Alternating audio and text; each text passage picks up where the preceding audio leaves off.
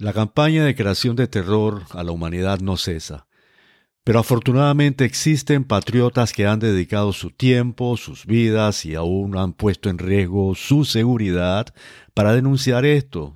Escuchemos a la licenciada Jacqueline Probst. Otra novedad la vemos en cuanto a adoptar en todas sus partes la Política Nacional de Cambio Climático 2050, cuando Panamá, sin haber hecho nada al respecto, fue reconocido como carbono cero careciendo de justificación alguna para afectar absolutamente nada de lo que ha funcionado bien hasta ahora. Somos carbono cero. ¿Acaso hay menos cero? ¿O es la subordinación a directrices externas lo relevante? ¿Cómo es el nefasto manejo de la mal llamada pandemia? Explíquenme qué comprobación local puede haber sobre el cambio climático cuando a raíz de los incendios de Cerro Patacón se ha reconocido que desde hace más de una década no existen localmente los medios técnicos para siquiera medir el grado de contaminación ambiental. ¿Quién sanciona al gobierno? Nos interesaría mucho saber si es correcto que Panamá se comprometió a mitigar las reducciones de metano en la agricultura, según reciente reunión del Global Methane Hub. ¿Y qué conlleva esto? ¿O se les ha olvidado que somos carbono cero? El derecho a la información veraz implica conocer por qué los productos agropecuarios transgénicos no están debidamente etiquetados para información de los consumidores. Y si lo que se pretende es abolir la agricultura. Para cambiarla por productos sintéticos industrializados en favor de las multinacionales y farmacéuticas, en detrimento continuo de nuestra salud, como se aprecia en la amplia gama de ultraprocesados, productos con exceso de azúcares y grasas trans con registro sanitario en los supermercados del país e incluso en la canasta básica. Es relevante señalar que este tipo de productos promueve e incrementa enfermedades como la diabetes, hipertensión, entre otras, quienes fueron los más afectados en la pandemia de COVID-19 precisamente. Aún están pendientes los debates públicos solicitados en relación a la pandemia y seguimos con algo muy similar con el cambio climático, ya que existe un creciente número de científicos y especialistas en la materia con pruebas en contra de su existencia. Hola, bienvenidos al episodio número 52 de nuestro podcast Grandes Fraudes Científicos y el número 24 de nuestra segunda temporada. Soy su anfitrión, el doctor Esteban Morales Mancuarte. Después que la ONU realizó cálculos inexactos y llenos de incertidumbres de los costos a la humanidad del calentamiento global predicho por ellos, varios autores procedieron a la realización de análisis de costo-oportunidad sobre estos cálculos.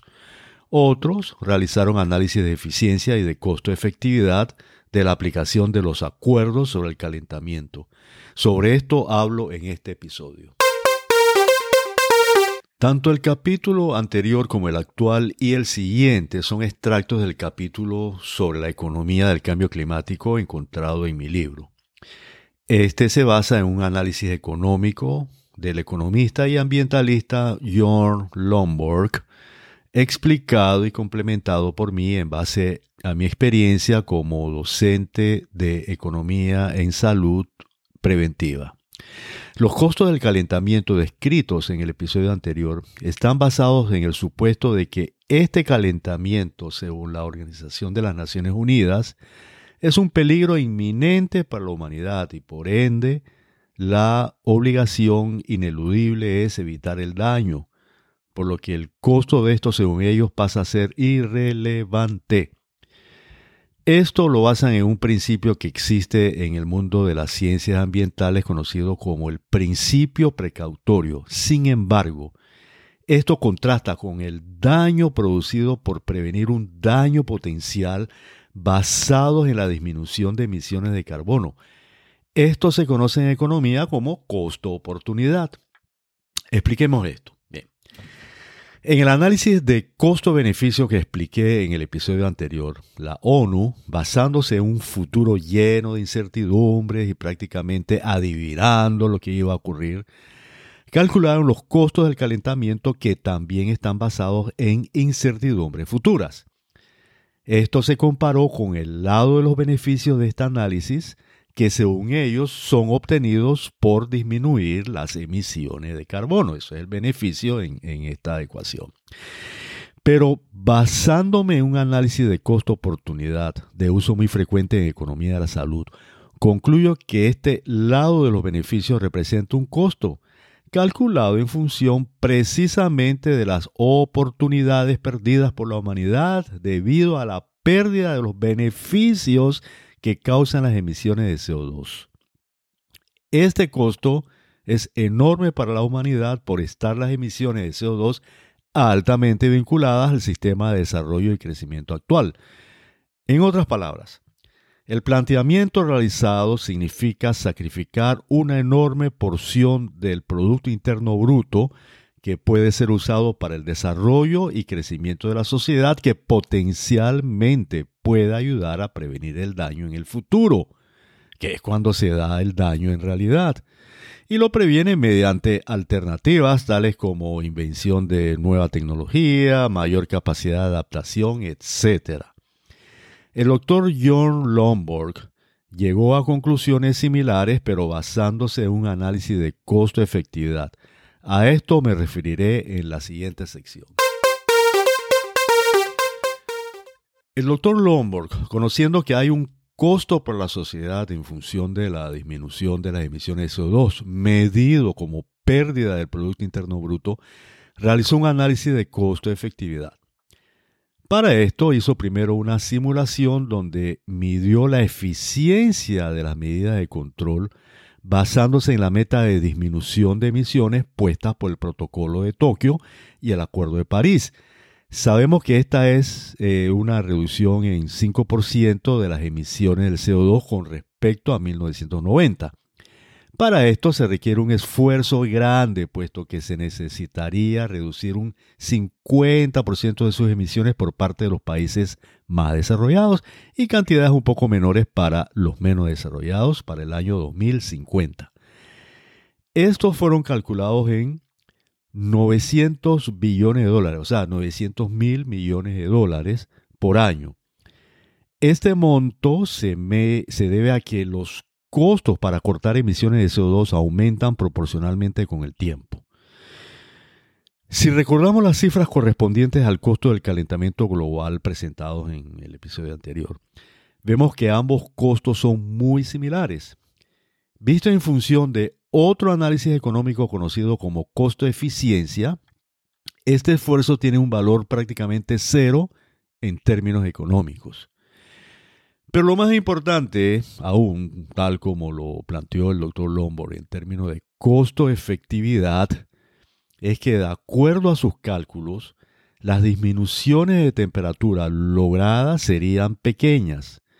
Sus estudios indican que de acuerdo con las cifras y metas manejadas por el protocolo de Tokio, se lograría obtener un aumento de 0.15 grados centígrados menos, o sea, aumentaría a 0.15 menos en 2100 y solo 2.5 centímetros menos en el aumento de los océanos. Ambos son similares con lo que se observaría en un escenario en que no se hace ningún esfuerzo adicional en el control de emisiones que es calculado por la ONU como escenario IS-92.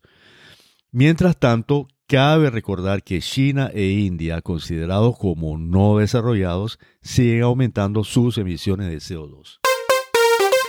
En este sentido, el argumento del Dr. Lomborg es que el mundo se beneficia mucho más si los recursos se enfocan en el desarrollo de las naciones y la investigación en nuevas tecnologías limpias, en vez de priorizar la utilización de estos en reducciones inmediatas de emisiones de gases de efecto invernadero y disminución de la temperatura global.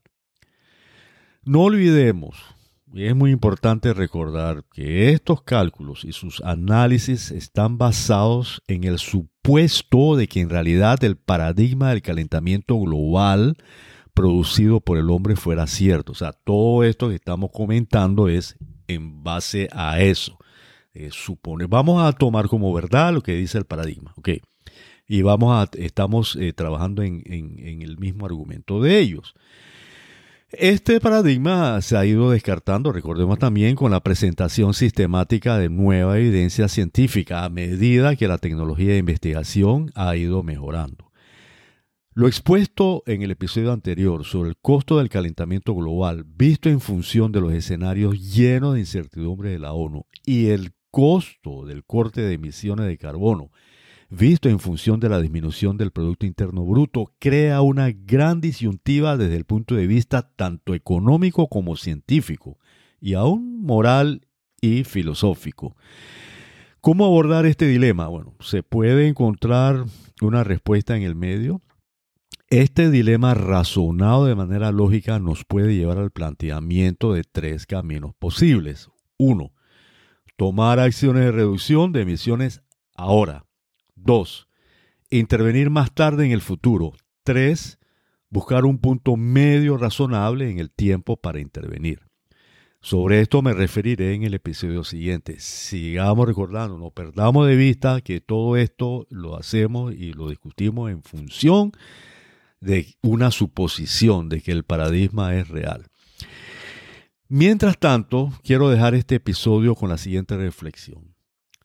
¿Creen ustedes después de estas explicaciones que este paradigma, sus componentes, su manera de justificarse, etcétera, pueden ser tomados con la debida seriedad científica especialmente cuando sus acciones y consecuencias pueden producir tantos impactos negativos en el crecimiento y desarrollo de los países y por ende en su bienestar, en especial de los más pobres y vulnerables. Pero más aún, cuando este paradigma está rodeado y sustentado por tantos enunciados falsos y alarmantes como el que presenté en el episodio anterior. Lo presentado hoy y lo que presentaré en el futuro está de manera más detallada en mi libro Los dos grandes fraudes científicos de los siglos XX y XXI.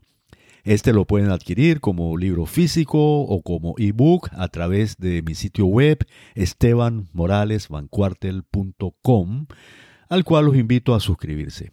Aquí podrán también acceder a nuestro podcast y encontrar mucha otra información de interés. Ha sido un placer estar con ustedes, espero haber cumplido con las expectativas que tienen nuestros respetados oyentes por una información que sea honesta y útil para su propia vida, para su familia y para la comunidad en que se desenvuelven. Hasta pronto y gracias por honrarnos con su atención.